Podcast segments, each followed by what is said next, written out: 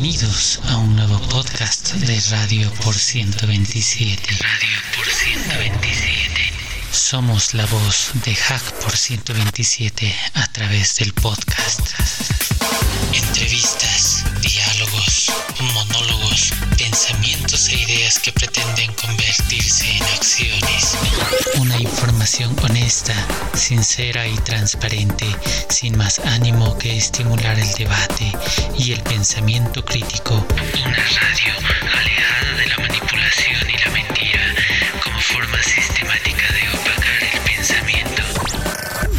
Nuestro mantra es que compartir el conocimiento nos hace libres, pero hoy, como Radio por 127, afirmamos que compartir la información en forma crítica nos permite pensar libremente. Hacemos la siguiente advertencia para deslindar responsabilidades. Todo lo expuesto en este espacio sonoro es responsabilidad única y exclusiva de los ponentes y bajo ningún concepto representa a los distintos colectivos Hack por 127. Así, sin más vueltas, damos paso a nuestro podcast de hoy. Que lo disfruten y diviértanse tanto como sea posible.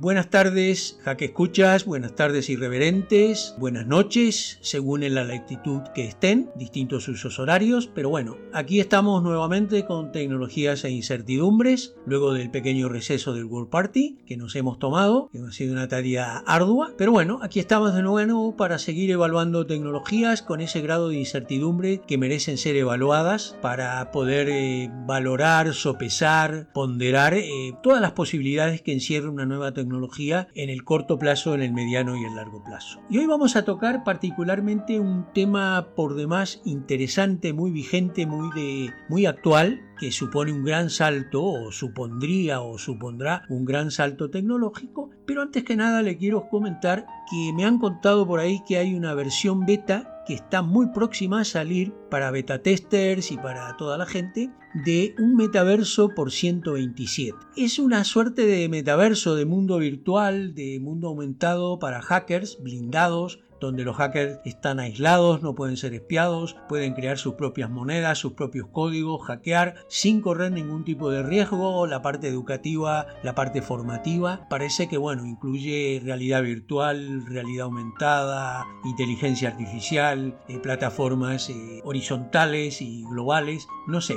Entonces, vamos a ver. Hola Eduardo, hola José Luis. Eh, paso Eduardo para que saludes y cuéntame, ¿tú sabes algo de este metaverso por 127? Luego seguimos con Luis. Adelante, Eduardo.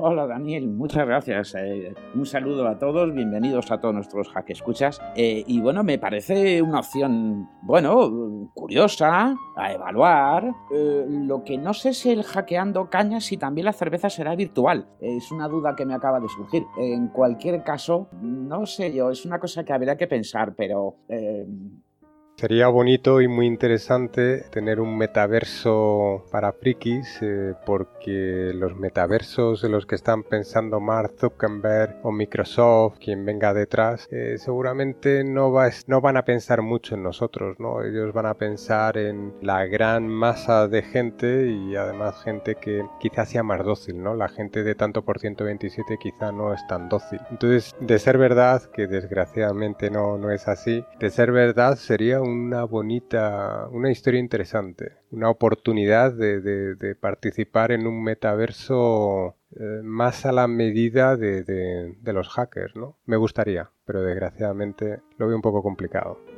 Bueno, es cierto, pero están abiertas las opciones, ¿eh? En el futuro puede suceder cualquier cosa. Hoy vamos a hablar eh, particularmente del metaverso, se puso un poquito, tomó el tema de trascendencia con la cuestión de eh, Zuckerberg que anunció el cambio de nombre de Facebook, toda esta historia del metaverso, y mucha gente se ha quedado con la idea de que esto es una historia de Mark Zuckerberg y de Facebook. Pero vamos a ver un poquito la historia. Metaverso en realidad es la trascendencia del universo, por eso eh, tiene el nombre metaverso, como también se utilizaba la metafísica como la filosofía trascendente. Proviene de la novela de Snow Crash de Neil Stephenson, que es un poco el creador de este término. Pero la cuestión es que no parece ser que es un patrimonio de una propuesta de Mark Zuckerberg únicamente. En China, Tencent, perdón, Internet y videojuegos también está desarrollando un metaverso relacionado con Epic Games, Roblox y Discord. Piensen ustedes que Tencent tiene participaciones en estas corporaciones, supongo que participación accionaria. Los componentes que propone Tencent son videojuegos online, red social gamificada, realidad aumentada y realidad virtual. Bien, pero esto no termina. En Seúl, en Corea del Sur,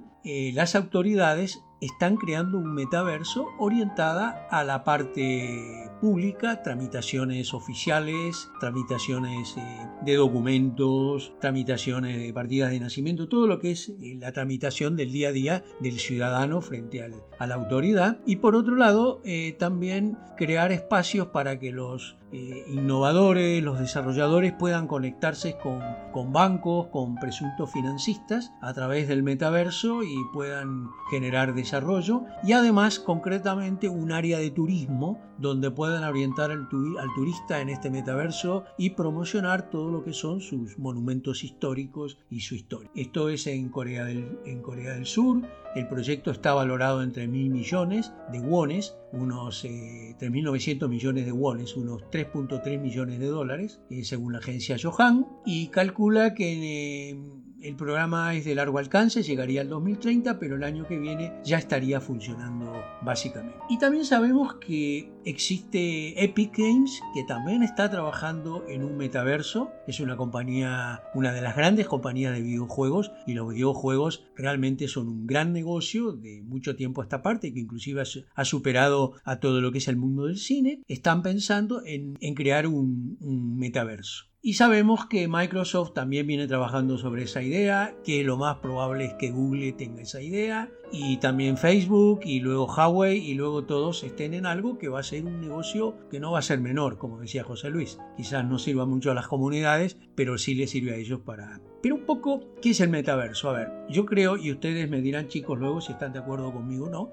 es una plataforma global, porque yo ahora, por ejemplo, si estoy trabajando en la computadora y quiero jugar, pues tengo que prender una PlayStation y ponerla a jugar. Si trabajo en un programa, a lo mejor bajo el archivo y si lo quiero leer de otro, tengo problemas. Tengo que buscar una manera de convertir ese archivo. Es como que todo está muy, muy, muy, muy, muy fraccionado, muy tipo como que cada uno tiene sus propias reglas, sus propios estándares y cuesta mucho. El metaverso básicamente va a ser todo englobado. El videojuego, el cine, todo lo que es el entretenimiento, todo lo que es la educación, va a englobar todo lo que es los negocios, inclusive toda la parte del funcionamiento de corporaciones, videoconferencias, etcétera, negocios virtuales, y todo dentro de una misma plataforma que va a tener para mí dos características nuevas, ¿no? Como input, además del teclado, del clásico teclado, creo que vamos a tener como input eh, la voz, poder dar órdenes por voz, por la voz, así como utilizamos el Alexa o el Siri u otros, y por otro lado también las cámaras. Recuerdo que Nintendo hace muchos años hacía una lectura de los gestos que tú hacías en los juegos es una forma de. Y el output de, este metaverso, además de pantallas de 4K, 8K o pantallas normales, vamos a tener un output que sean un output que en lo que es eh, la realidad virtual, los cascos,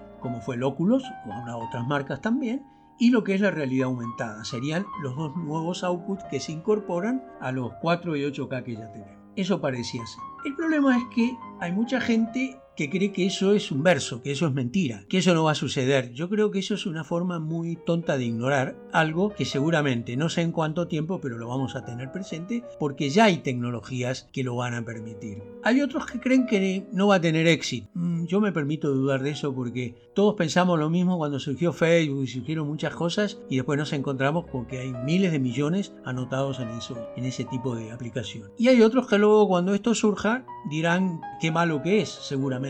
La historia es que deberíamos un poco desde el mundo de las comunidades y del software libre empezar a estudiar esto, porque es cierto, hay algo que fue una POC y que es de software libre, que fue el, Second Life. Y el Second Life con, poco, con pocas cosas y poco dinero se hizo mucho y es claro, ahora estos metaversos con las tremendas billeteras de estas corporaciones va a ser fatal. Mi pregunta es, ¿qué piensan ustedes? ¿Que esto no va a existir, no va a suceder? ¿Es, una venta de humo de Zuckerberg? para que los cazafantasmas lo agarren. Esto no va a tener éxito, nunca va a suceder por lo tanto. Esto sí va a suceder de algún modo, veremos cómo. ¿Y de qué es el Metaversus? ¿Qué cosas aporta? ¿Qué cosas nuevas? ¿Bien o mal aporta? Eh, no sé, empezamos, eh, ¿te parece José Luis? Y luego seguimos con Eduardo.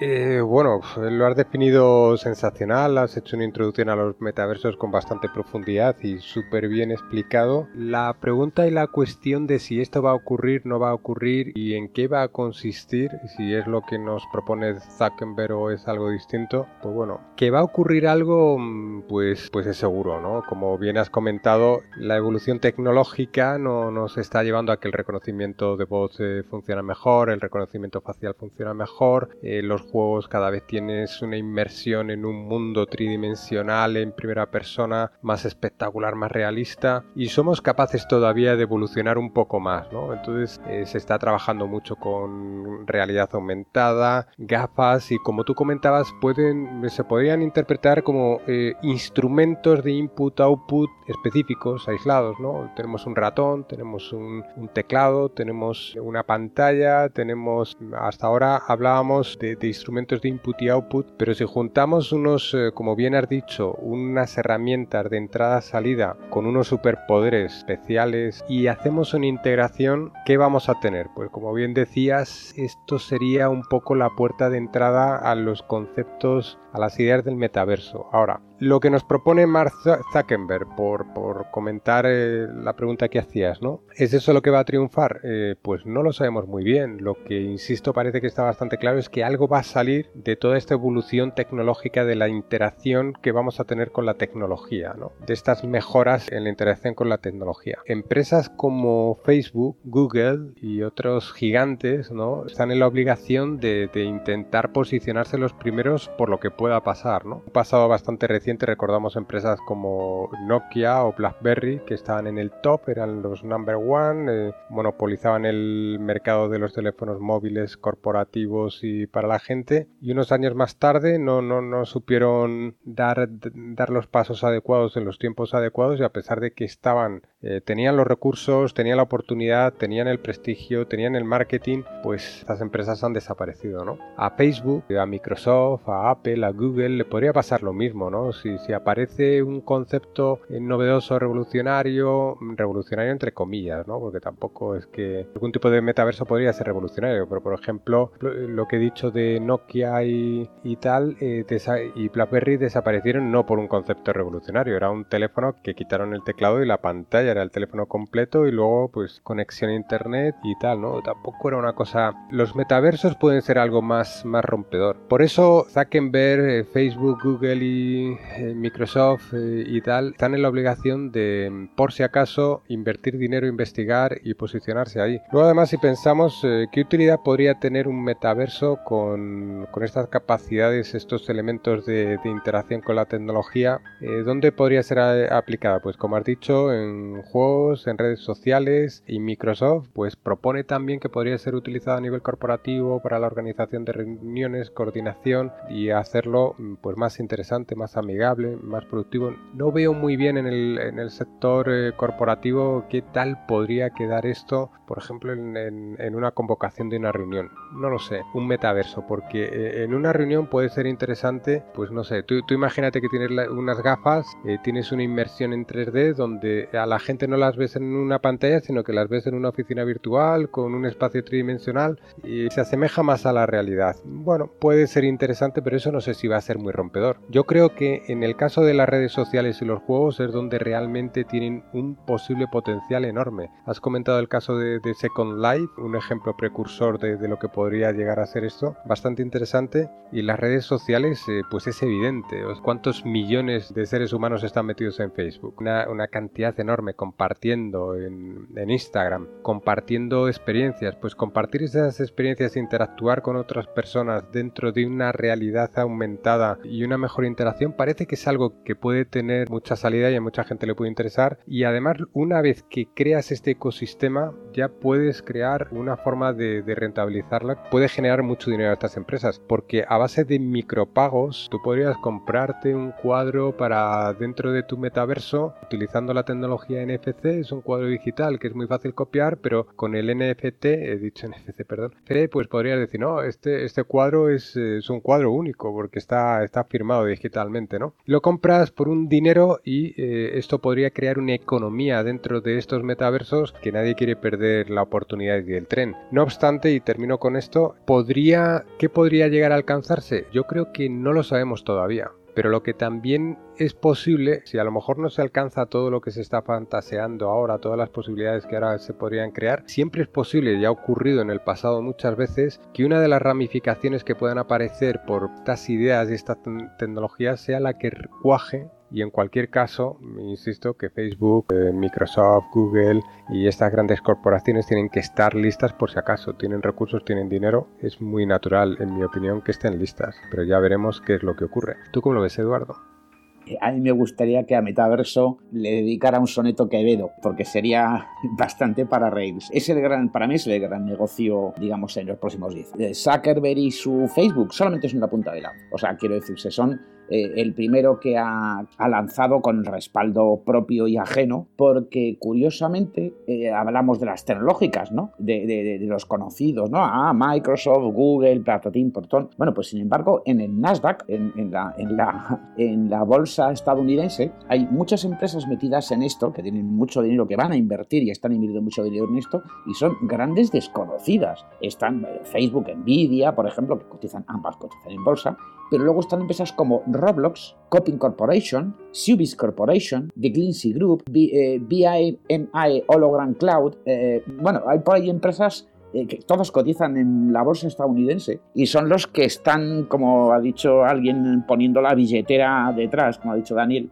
para que esto funcione. ¿Por qué? Porque es un gran negocio. Eh, eh, luego lo de si ver a tu jefe en una reunión corporativa en 3D, realmente hay alguno que le va a importar un higo, pero bueno, ya bastante tiene con aguantarle como para encima aguantarle en 3D. Puede ser bastante paradójico, divertido, no sé, bueno, opinión, eso opiniones. Pero desde luego eh, va a ser un gran negocio. He oído y he leído opiniones en contra, a favor de este tipo de mundos paralelos. Pero bueno, para mundos paralelos ya tenemos la imaginación de cada uno. Es el mayor mundo paralelo, todo el mundo tiene un, un mundo paralelo imaginativo. Es más, hay gente que vive en su propio planeta, completamente ajeno en opiniones y en todo al mundo real o a, la realidad más real. ¿no? Eso hay dicho de los abogados, ¿no? que dicen, no es más verdad porque hay niveles de verdad. Pues dentro del mundo del metaverso habrá distintos niveles. ¿no? Pasará como otras cosas que en su día empezaron siendo un embrión bastante, bueno, curioso. Yo, mm, por ejemplo, eSports, ¿no? El mundo de los eSports parecía que no iba a ser nada y ha movido un montón de dinero. El mundo de los videojuegos. Eh, yo recuerdo hace muchos años que tenía un grupo de amigos que se dedicaban a hacer eh, juegos para Atari en sus tiempos, cuando Atari era un maquinón. Y ahí me parecía curioso y decía, vaya panda. Eh, o sea, yo pensando para mí, porque yo trabajaba en informática, pero a otros tipos de niveles, ¿no? Y yo pensaba, esto de los juegos, esto para niños, chicos y no sé qué. Y hoy es un mundo en que mueve miles de millones. Y con este metaverso va a mover todavía más dinero. Apoyado en la revolución, como ha dicho José Luis, de los dispositivos de todo tipo. De hecho, por ejemplo, el famoso guante de Nintendo, que ha nombrado Daniel, que fue un fracaso fracaso en su día, un fracaso. Yo lo he clonado en Arduino, usando un Arduino yo he clonado ese tipo de guantes y he creado cosillas por ahí que se pueden mover a través de un guante, dispositivos que puedes manipular a través de un guante conectado por Bluetooth o por Wi-Fi o por, bueno, eh, la tecnología que se quiere solo de menos. Entonces eh, aparecerán nuevos dispositivos más modernos, más sofisticados, eh, que incluso, digamos, podrán ser sensoriales O sea, no solamente será ver o escuchar, ¿no? que bueno, eso ya actualmente existe, ¿no? Eh, de hecho, lo, como decía José Luis, el mundo corporativo, la duda del mundo corporativo, por aquí está metido en, esto del metaverso hasta el tato. Eh, motivo, va a ser un, eh, vuelvo a insistir, va a ser otro gran negocio, siguiente gran negocio de Internet. O sea, ignorarlo te puede gustar o no, te puede tener ventajas o no, pero ignorarlo no, no me parece, digamos, coherente, ¿no? habrá nuevos dispositivos incluso, ya os digo, que permitan, no sé, sensaciones sensaciones, básicas, frío, calor, eh, con el tiempo llegarán las texturas eh, a través de guantes eh, bueno, pues más sofisticados y lo que sí va a traer es un gran boom, tanto para digamos el que soporte software como para las revoluciones del hardware. habrá pues mejores gafas, mejores, mejores objetos, mejores componentes adaptados al, ser humano que nos permitan recibir nuevas, nuevas sensaciones. ¿no? El mundo de las emociones evidentemente quedará aparte, pero lo que, tanto si eres del bando de los detractores, eh, digamos del bando de los fans, no lo puedes ignorar, quizás como hay quien especula por ahí, dentro de 10 años estará presente en nuestras vidas, lo adoptes o no, o, lo ignores o no. Yo no tengo cuenta en Facebook, ignoro Facebook, muy bien, pues llegará un día que quizás a, través de, bueno, pues de que el mundo me impulse y para no quedarme atrás, eh, tenga la obligación de afectarlo en cierta medida, ¿no? Porque, por mucho que no me guste, pues eh, será como, bueno, pues otra, otra implantación más en nuestras vidas, como puede ser la del tener una cuenta bancaria, porque si no, no puedes hacer nada, no puedes ni darte de alta eh, la luz en casa porque todo va a través de banco, ni tener un teléfono móvil porque te piden una cuenta bancaria, pues lo mismo en un momento determinado te piden que tengas un avatar en algún mundo, de, en algún metaverso, ¿no?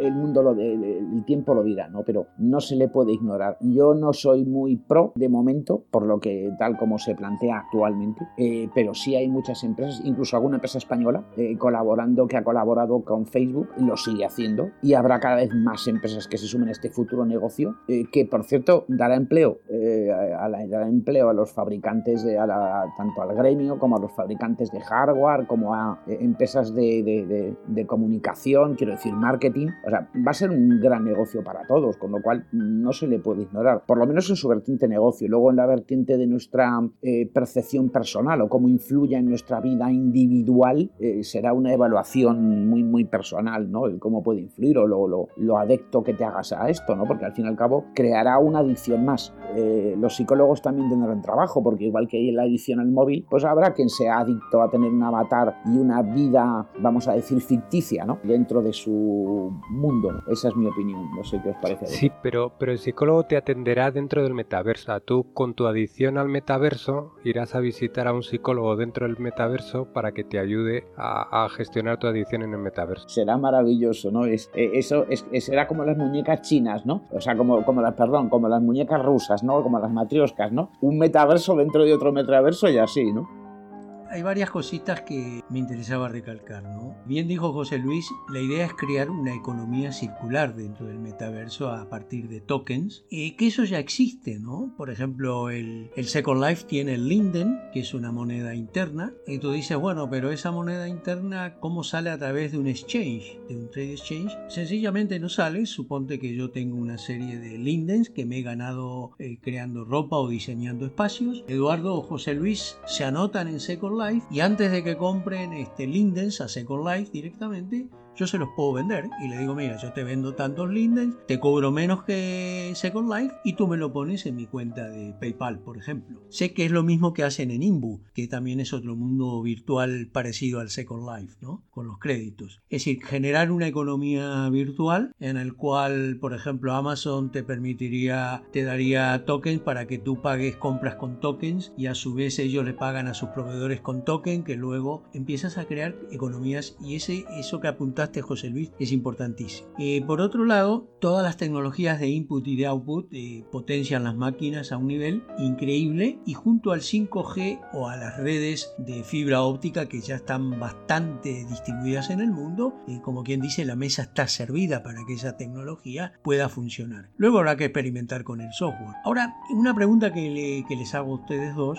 podría ser un buen momento para Linux, ¿no? Porque yo supongo que el metaverso es una plataforma que tiene por debajo bajo un sistema operativo que es el que comunica con la máquina, ya lo sabemos. Y claro, si yo soy cualquier compañía, como por ejemplo Steam Valve o Facebook o Epic Games o, o Tencent o cualquiera de ellas, prefiero tener un sistema operativo libre que no me va a salir con sorpresas y con cobros, como podría ser Microsoft o Apple. Apple tiene la contra que encima tiene poca gente. Y a la gente le interesa, le interesa nada que abajo haya un Linux. Es un poco lo que pasa con Chromebook. Chromebook es un Gentoo con un Chromium y todo luego todo lo que es la capa de, de, Google y la gente utiliza el Chromebook y ni se enteró que debajo hay un Gentoo. Entonces, ¿puede ser eso un buen momento para Linux, Eduardo? ¿Qué te parece a ti?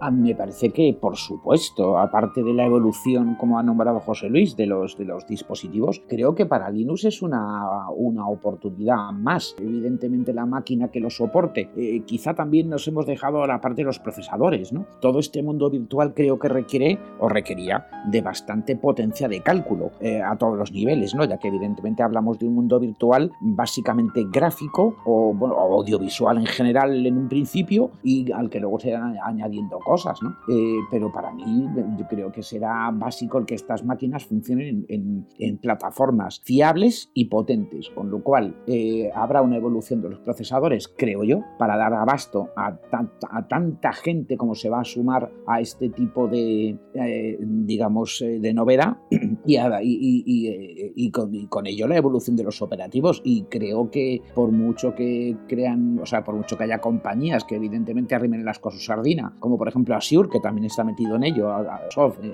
de forma directa, y a través de su plataforma Azure, creo que para Linux es una oportunidad. De hecho, por ejemplo, Nvidia, eh, la compañía de tarjetas gráficas, ya tiene su propia plataforma, no muy conocida, que es Omniverse, eh, que hace lo mismo, metaverso para simulación virtual. ¿no? En este caso, ellos, bueno, lo hacen con, bueno, pues enfocado a edificios, fábricas en el mundo real, ¿no? Para poder, digamos, acercar esta realidad virtual a esto. Eh, Unity también es otra de las que se suman en los videojuegos, incluso Autodesk, ¿no? Eh, entonces, a todos ellos eh, imagino que solamente es el soporte de su software, pero evidentemente habrá una máquina que lo soporte y creo que Linux tiene una oportunidad más, igual que está en los teléfonos, está en, las televisiones, en los, en los routers embebidos, ¿no? en, en muchos aparatos que usamos cotidianamente gobernados por Linux, creo que apostaría algo importante a que Linux va a ser la, la punta de lanza de toda esa tecnología.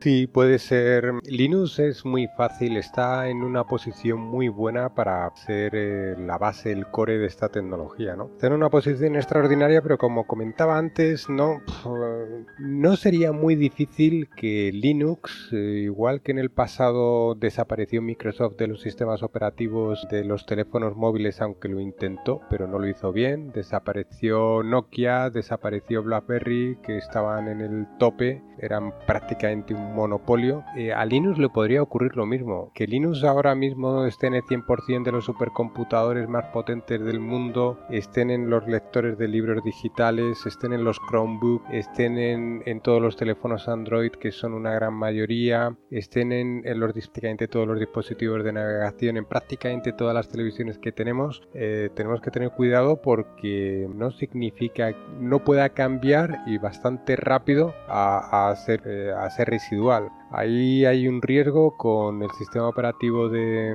de, Google, Fuchsia, Magenta o el color que se llame ahora, que tiene mucho dinero por parte de Google, que seguro que no es un mal sistema operativo y al final el sistema operativo tiene una dependencia enorme del soporte de hardware. Acordaros cuando Linux era muy, muy residual, cuando Linux estaba empezando, que tenías problemas con las impresoras, las pantallas, casi hasta con el ratón, tenías problemas con todos los dispositivos de hardware, ¿no? Lo que ha permitido que Linux, o lo que se ha conseguido gracias a que Linux se ha popularizado relativamente, es que eh, se le presta más atención al soporte de, hardware. El sistema operativo de Google u otro sistema operativo, cerrado o no cerrado, pero otro sistema operativo, eh, cuenta con el apoyo de la industria y con el, apoyo del hardware, pues podría cambiar. O sea que esto es una gran, podría verse como una gran oportunidad para Linux, pero yo más que como una gran oportunidad lo veo como un gran riesgo para Linux, porque ahora mismo Linux en servidores de internet, en, todo lo que no son ordenadores de escritorio, y, eso si, si no queremos contar los Chromebook como ordenadores de escritorio, Linux ahora mismo eh, está copando todos, eh, todos los niveles, ¿no? Entonces esto para mí es más un riesgo que, que una oportunidad. Es un nuevo paradigma y podría ser un riesgo para, para tal. Luego si me permitís, cambiando un poco mm, de tema, acabamos de pasar el COVID y ha sido una gran oportunidad para, para experimentar cómo es, eh, cómo puede ser la vida digital, la interacción en la empresa, interacción con otras personas a través de, la tecnología y menos personalmente. Y esto pues casi se podía considerar como un pequeño experimento de lo que puede ser eh, estos metaversos, ¿no? Sean más potentes, menos potentes, más espectaculares, menos espectaculares y tal, al final los metaversos, como decíamos, eh, los ámbitos de aplicación más claros que se nos ocurren hoy en día son eh, las redes sociales y los juegos, ¿no? En los juegos, cuando tú juegas con una PlayStation en un juego en primera persona y tal, ya es súper espectacular, ¿no? ya estás prácticamente metido en, un universo virtual. Si eso lo amplificas con, con unas gafas en las que tienes una inmersión en 3D más potente y tal, eh, no sería muy, muy diferente. Y ya los juegos, como decía antes Eduardo, ya eh, han pasado de, de, ser algo así un poco anecdótico a mover muchísimo más dinero que la industria de cine. Es un negocio increíble, enorme y colosal. Un juego amplificado con, con interface potenciados con las máquinas eh, parece evidentísimo que tendría, tendría un poder económico enorme. Y luego las redes sociales, pues qué decir, la gente, em, Eduardo, tú no estás en Facebook, pero hay muchísima gente que está en Facebook, en Instagram y en otras redes sociales. Pues esa gente disfrutaría más creando contenidos y consumiendo contenidos en estas redes sociales. Y comentaba Eduardo, se crearán nuevos trabajos. Claro, con, con YouTube, eh, Facebook, Instagram y, todo eso eh, han aparecido eh, nuevos trabajos y gente que se ha hecho millonaria creando contenidos y vendiendo lo que tenga que contar, decir o crear a otra gente y se han hecho millonarios, ¿no? Pues esto, se, esto funcionaría también perfectamente dentro de, de estos metaversos. Más luego, ¿con qué dinero se pagaría? Pues eh, una moneda virtual funcionaría muy bien en estos metaversos. Monedas que se crean dentro del metaverso y que se consumen dentro del metaverso. Pero bueno, comento o repito que, que yo lo veo más como un gran riesgo para Linux que como una oportunidad, porque Linux para mí ahora ya está eh, en el tope, puede crecer poco. ¿Cómo lo veis? Yo cuando me refería a una gran oportunidad, me refería a que si yo soy una empresa de Steamval y voy a sacar un metaverso, si yo utilizo un sistema operativo que sea de Microsoft o de Google, ellos también sacan un metaverso y es como que estoy asociado con quien compito y eso ha traído problemas. En cambio, Linux es un sistema operativo libre, tú puedes tomar el que quieras, eh, Steamval tomó Debian finalmente, Chrome tomó Gentoo, entonces y tú no tienes problemas de que al final tengas cuestiones de reclamos de dinero o todas esas historias que envuelve al mundo propietario, ¿no? O que te mezquinan determinados, determinadas cosas, Yo quería leer aquí un poquito, me permiten, eh, Luis Rosenberg es un científico informático, creó o desarrolló el primer, el primer sistema de realidad aumentada cuando trabajaba en la Fuerza Aérea de Estados Unidos y advierte en un artículo de, en Big Thing, en Big perdón, eh, riesgos potenciales, ¿no? El científico cree que la realidad aumentada se convertirá en esta década en el epicentro de todos los aspectos de la vida y se muestra preocupado por las consecuencias negativas del uso de esa enorme potencialidad por parte de los proveedores de plataformas. Una de sus mayores preocupaciones radica en el eventual uso de las potencialidades de la realidad aumentada para manipular el sentido de la realidad, reforzar las diferencias que ya nos dividen e imbuirnos cada vez más en una burbuja individual que nos aparte de la realidad colectiva. La realidad aumentada y el metaverso, explica Rosenberg, son tecnologías de medios que tienen como objetivo presentar contenido de la forma más natural posible, integrado a la perfección imágenes, sonidos e incluso sentimientos simulados. En nuestra percepción del mundo real, nuestro entorno se llenará de personas, lugares, objetos y actividades que en realidad no existen y, sin embargo, nos parecerán profundamente auténticos, pronostica el científico. Esto es un una crítica a tener en cuenta, a considerar. Y hay otras más eh, críticas que dicen que el metaverso encarado como lo quieren encarar las corporaciones, que es obvio, ellos quieren ganar dinero y ganar poder, eh, va a ser un mecanismo, va a reforzar el mecanismo de control. Pero ahora hago una pregunta, ¿en qué va a influir el desarrollo del metaverso, por ejemplo, en los programadores? Porque hay cosas que van a cambiar. Yo lo que veo que el metaverso va a tomar el, el entretenimiento como una de sus patas, la educación como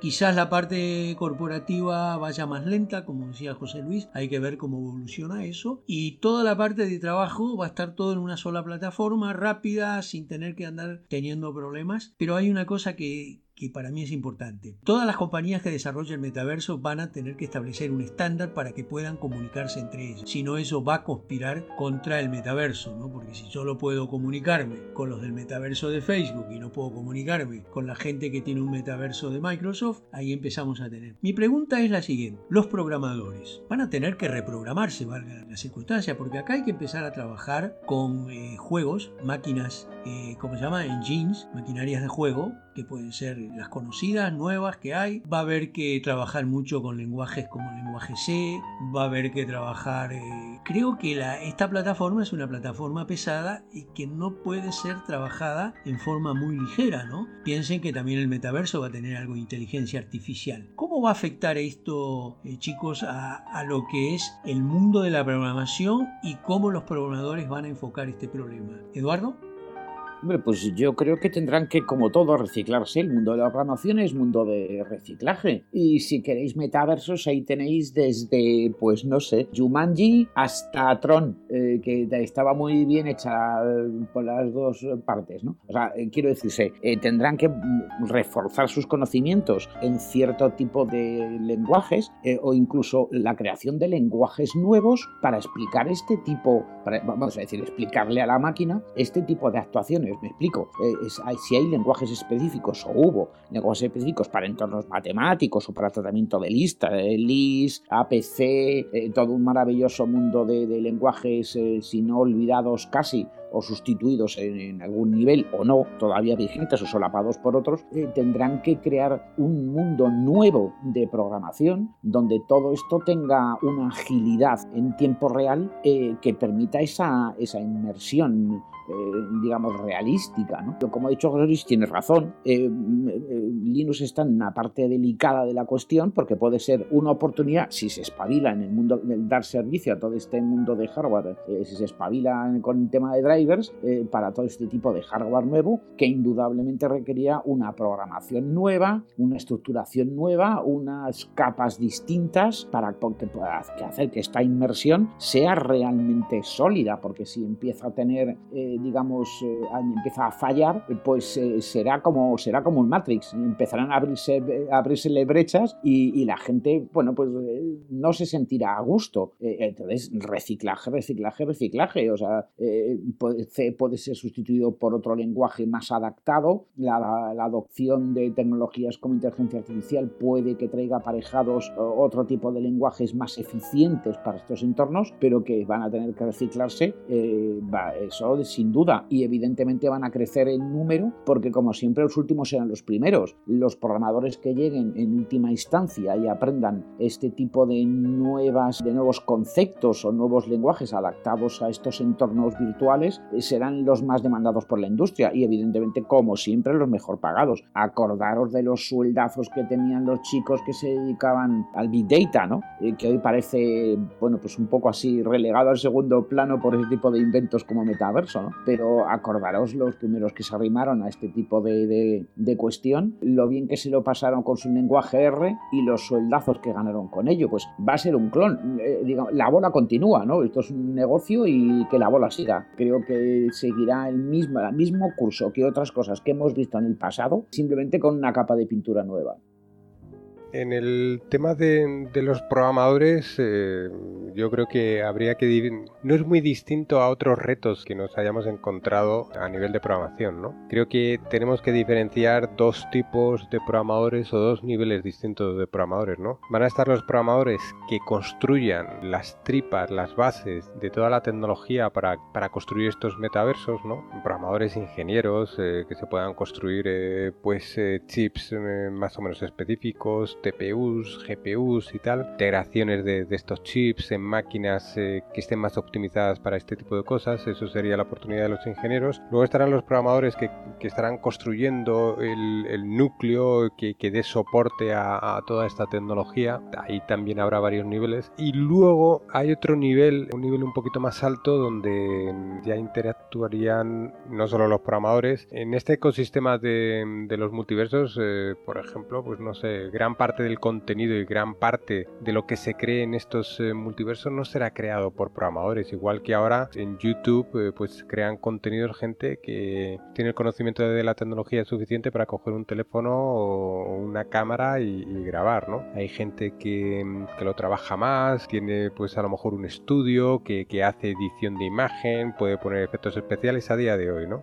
hay gente que se meterá más en un plano técnico, menos en, en un plano técnico para crear contenidos y la gente lo consumirá y se rentabilizará más o menos. ¿no? Quitando los niveles más bajos de construcción de core donde hace falta unos perfiles específicos eh, muy potentes que sean capaces de trabajar en un nivel bajo, medio bajo, con algoritmos de 3D renderizados y, tal, la mayoría de programadores, igual que hoy en día, trabajarán en un, nivel muy superior. ¿no? Ahora nosotros, por ejemplo, pues la mayoría de programadores están en un entorno corporativo y lo que más se hace es o, crear aplicaciones web o crear aplicaciones de administración en las empresas que muchas veces terminan en, en un front-end web y se utilizan las mismas tecnologías. Entonces los programadores generalmente se utilizan herramientas como bases de datos, eh, relacionales, no relacionales, orientadas a documentos, lo que quieras. ¿no? Se utilizan tecnologías, pues no sé, no todo la gran mayoría de programadores no está trabajando en la trinchera con remangándose y peleándose con ciclos de CPU, se trabaja a un nivel superior. En esta cuestión de los metaversos ocurrirá lo mismo. Al final la programación consiste en tener una mente aritmético-lógica que te permita plasmar ideas eh, algorítmicas en, un programa, en, una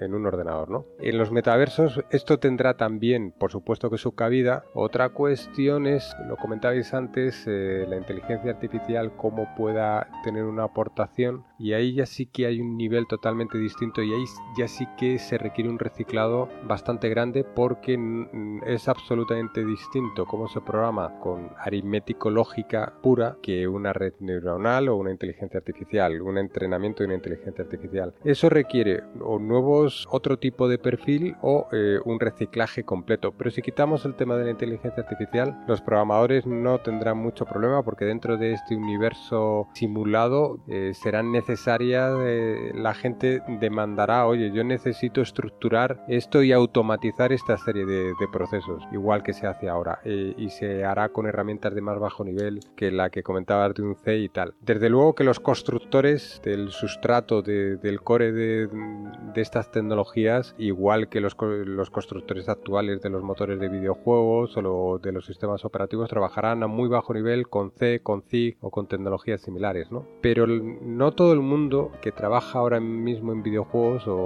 muy, un porcentaje relativamente pequeño de los que trabajan en videojuegos trabajan a este nivel, ¿no? De cómo optimizar el trazado de una línea y cómo generar un, universo 3D. La gran mayoría trabajan con sistemas como Unity, por poner un ejemplo muy famoso y open source, ¿no? Que te dan estas, te abstraen de todo esto, te puedes centrar en, la parte de, de, lógica, ¿no? Una curiosidad es por qué queremos simular un universo si ya tenemos un universo real. ¿Por qué quiero hacer que las cosas se parezcan al universo real si ya tengo el universo real. Eh, la razón es porque a lo mejor eh, no nos gusta mucho el, universo que nos ha tocado o aunque nos guste eh, podemos vivir en un universo mejorado, pero esto como decíamos antes puede crear recompensas muy rápidas, adiciones, tiene sus riesgos, ¿no? Internet tiene sus riesgos, tiene sus adiciones, esto puede llevar estos riesgos a un nivel superior, ¿no? Y bueno, mm, como comentaba en el tema de los programadores, yo creo que habrá un reciclaje para la parte de inteligencia artificial, para el resto no, no habrá un cambio muy grande. Es un modelo un poquito distinto, pero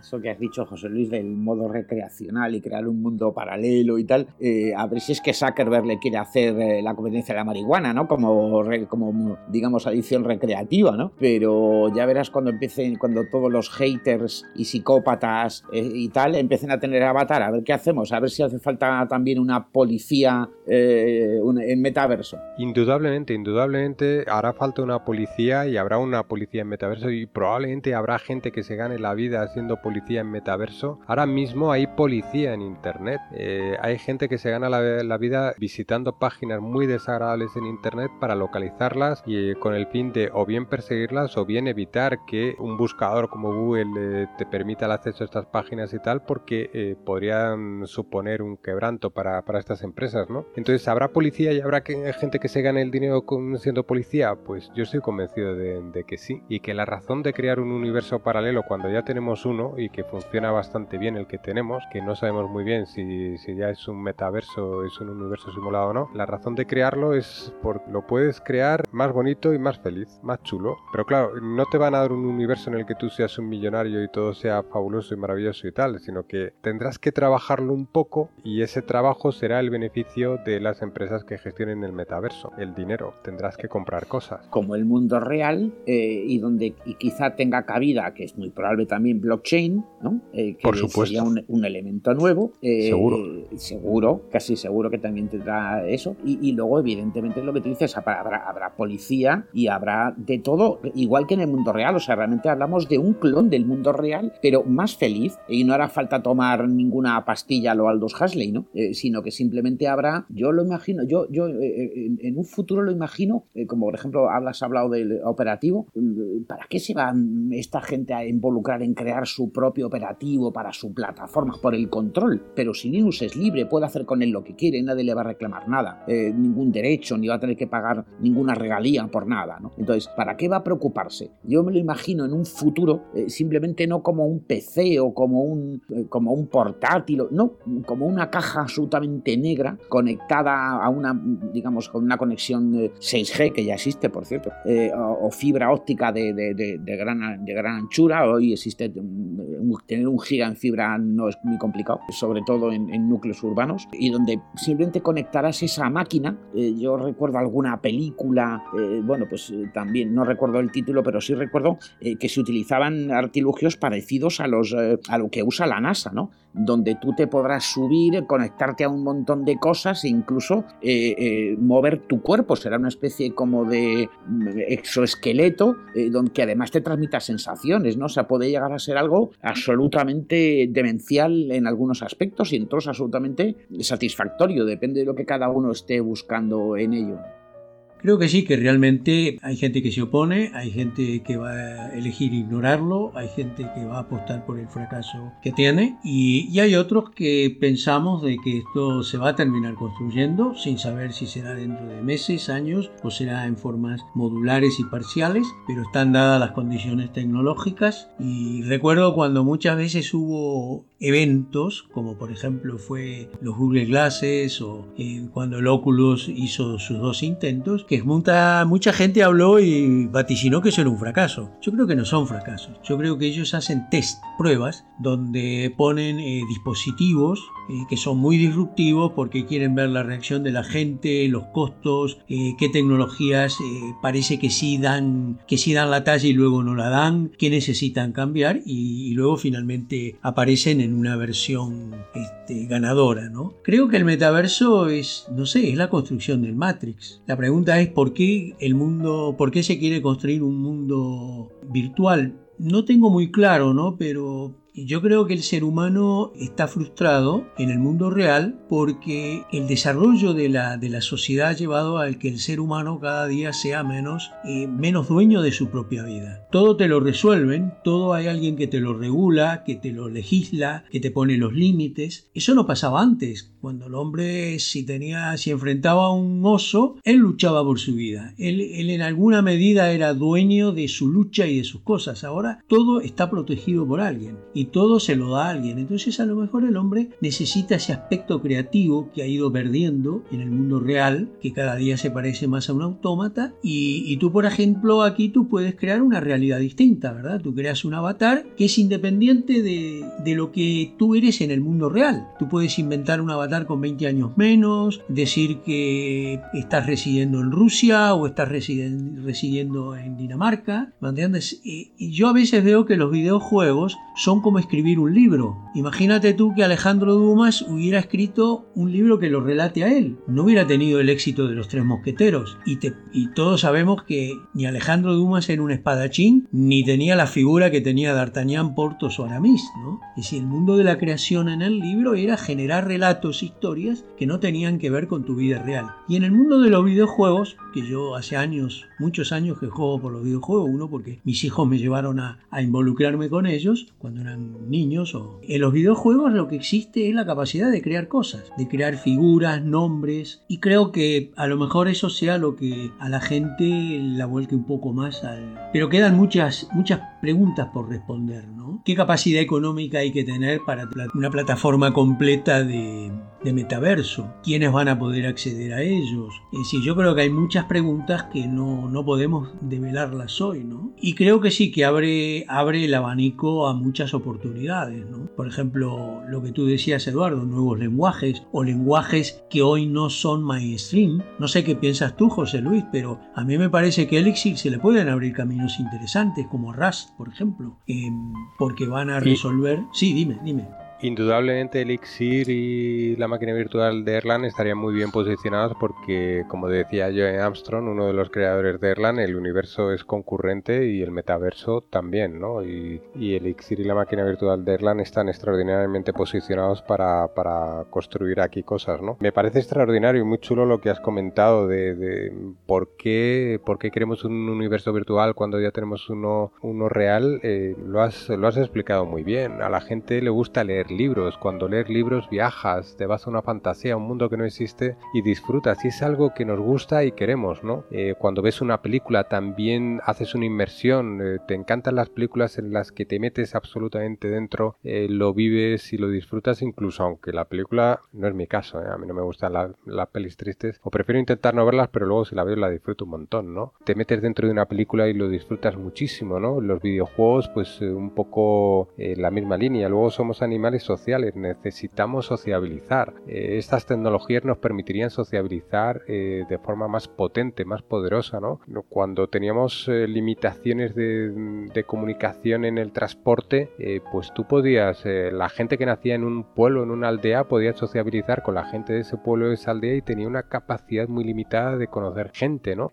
ahora con la gran aldea en, en, el mundo, gracias a Internet, puedes encontrar un alma gemela con la que disfrutes muchísimo eh, charlando en la otra punta del mundo y es una puerta que se abre y que eh, los metaversos potenciarían. ¿no? El entretenimiento, nuestra vida ha pasado de, la supervivencia, de, vivir al día, de qué voy a comer hoy, que no sé, tengo que cazar, tengo que recolectar, a tener una vida mm, pues relativamente fácil, ¿no? Ya, ya no tenemos una preocupación inmediata por la supervivencia y eso nos llevó al ocio, ¿no? La necesidad del ocio y el disfrute del ocio. Y esto de los metaversos nos abrirá una puerta enorme. Imaginemos, por ejemplo, comentábamos antes, eh, realizar gestiones, ¿no? Qué incómodo es tener que realizar una gestión teniéndote que desplazar físicamente, perdiendo tiempo. Esto lo hemos visto con el COVID, ¿no? Dices, bueno, es que teletrabajo, las gestiones telemáticas van a ahorrar tiempo, van a reducir la contaminación, van a podrían permitir que la gente no tenga necesariamente que vivir en grandes ciudades, en, en edificios, pues no sé, imaginaos Japón, Madrid, grandes ciudades y tal. Y eso puede crearnos un, universo real mejor gracias a que el universo virtual lo permita. Estas son las oportunidades de, los universos, de estos eh, metaversos y hasta dónde serán capaces de llegar, no lo sé, pero también hay unos riesgos, ¿no? Eh, eh, lo sabemos por internet, las recompensas inmediatas, la satisfacción muy inmediata está llevando a adicciones en internet y a gente que tolere muy mal la frustración, el aburrimiento.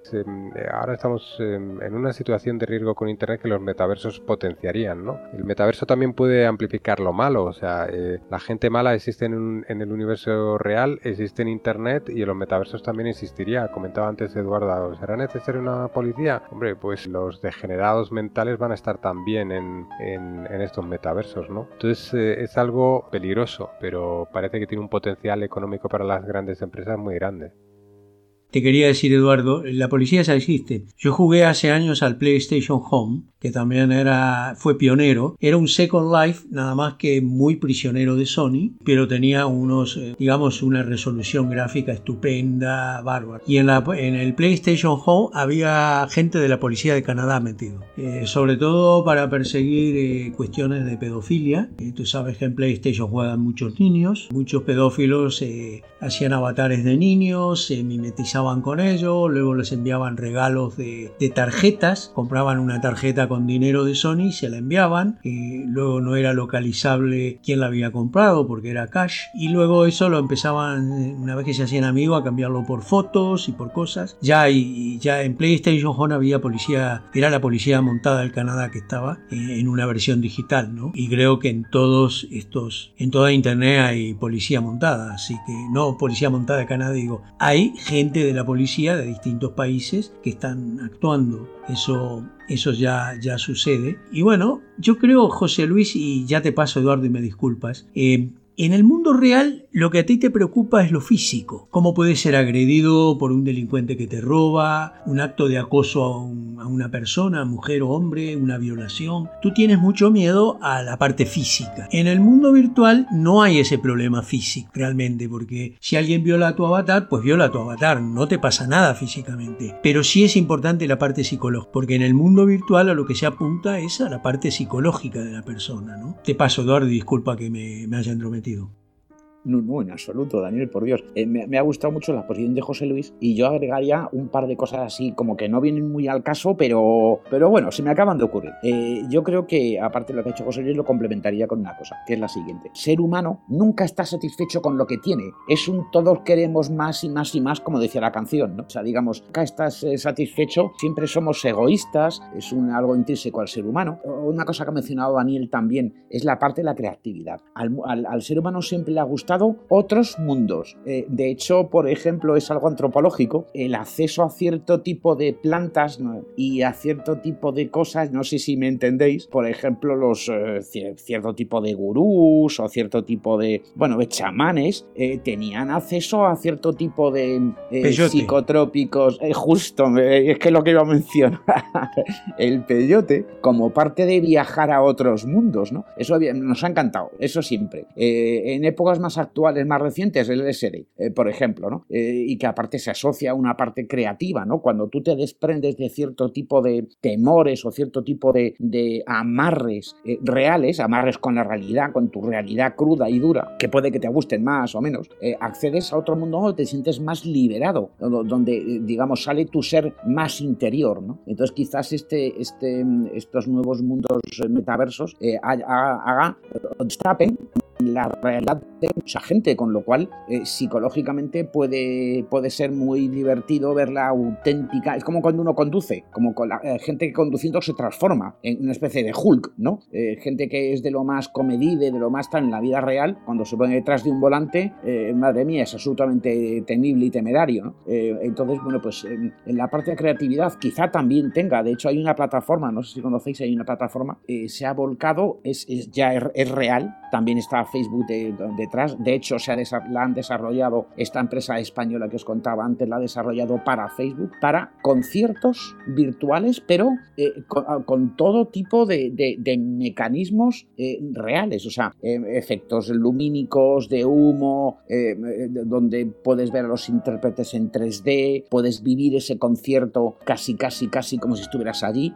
Yo no lo he probado, evidentemente, pero vamos, sí he, he ido a muchos conciertos y bueno, tengo mis serias dudas, pero bueno, pero para mí la insatisfacción del ser humano con su propia existencia de toda la vida, antropológicamente y de forma, vamos a decir, desde la noche de los tiempos, nunca ha estado satisfecho. Eh, ha intentado explicar, intentar buscar explicaciones filosóficas, lisérgicos, eh, todo tipo de métodos para irse de la realidad y buscar una, una, una alternativa, ¿no? O otro tipo de realidades, ¿no? Yo creo que estamos ante una tesitura un poco similar, el escape del mundo, que del universo que ya tenemos, que lo mismo alguien ha dicho que es otro metaverso, es otro Matrix dentro de Matrix, eh, pero vamos, que en cualquier caso eh, va a ser un negocio, va a haber otras oportunidades, se crearán, eh, igual que se ha creado blockchain, se crearán otras cosas que pueden o no estar basadas en blockchain, pero que la van a superar. O sea, siempre la tecnología dará pie a algo nuevo y por supuesto ahora mismo en nuestra situación impensable. Igual que Internet era impensable hace 40 o 50 años, o, la tele, o, la, o la misma televisión, era algo impensable, magnífico, maravilloso que te transportaba a otros mundos, esta es otra puerta más de las enésimas que nos quedan por ver. Bueno, chicos, llevamos 72 eh, minutos, vamos a ir cerrando y creo que, no sé si ustedes piensan lo mismo, creo que el tema no se cierra aquí, ¿no? Que tenemos que hacer otro programa y quizás invitar a alguien para que también nos aporte, para no quedar en una suerte de, de estado endogámico, donde solo hablemos los tres, sino alguien que pueda aportarnos otros puntos de vista. Eh, no sé qué les parece, si, si creen que el tema no está agotado y vamos Fantástico, fantástico, sí. Y además es, un tema que, como hemos comentado, incorpora muchas, muchas tecnologías, ¿no? muchos, eh, muchos niveles de, dentro de la tecnología, ¿no? Eh, porque habrá hueco para las inteligencias artificiales, sistemas de optimización, integración. Luego es muy interesante lo que comentamos comentabas tú, si estos eh, metaversos al final terminen unidos, eh, aunque no sea intencionadamente, en un único metaverso como ha ocurrido con Internet y tal. Bueno, ya veremos, pero muy interesante, sí. Me parece muy bien la, la propuesta que haces, Daniel una gran propuesta y como has dicho es como internet o sea es como lo que acabas de mencionar no eh, son pequeñas redes que luego se irán uniendo en una gran red y será la madre de todas las redes. Pues igual los metaversos empezarán siendo de explotación mm, vamos a decir privativa por alguna forma cada plataforma tendrá su eh, su historieta y será más apropiada para unos perfiles o para otros. Luego habrá perfiles de usuarios de, de, de estos metaversos cosa que ya se encargan de explotar económicamente eh, los interesados, eh, pero al fin y al cabo luego habrá que unirlos de alguna manera, porque si no serán plataformas cerradas eh, y, no se, incomunicadas entre sí. Y yo creo que el gran negocio es que todo esto se comunique entre sí, negocio para ellos y divertimento para otros. Y la propuesta me parece excelente porque es, creo que es una puerta que da para mucho, para hablar mucho de ello y por supuesto eso, que no sea endogámico, que intervenga más gente que dé su opinión porque de haber opiniones muchas y muy variadas y seguro que todas muy interesantes de escuchar.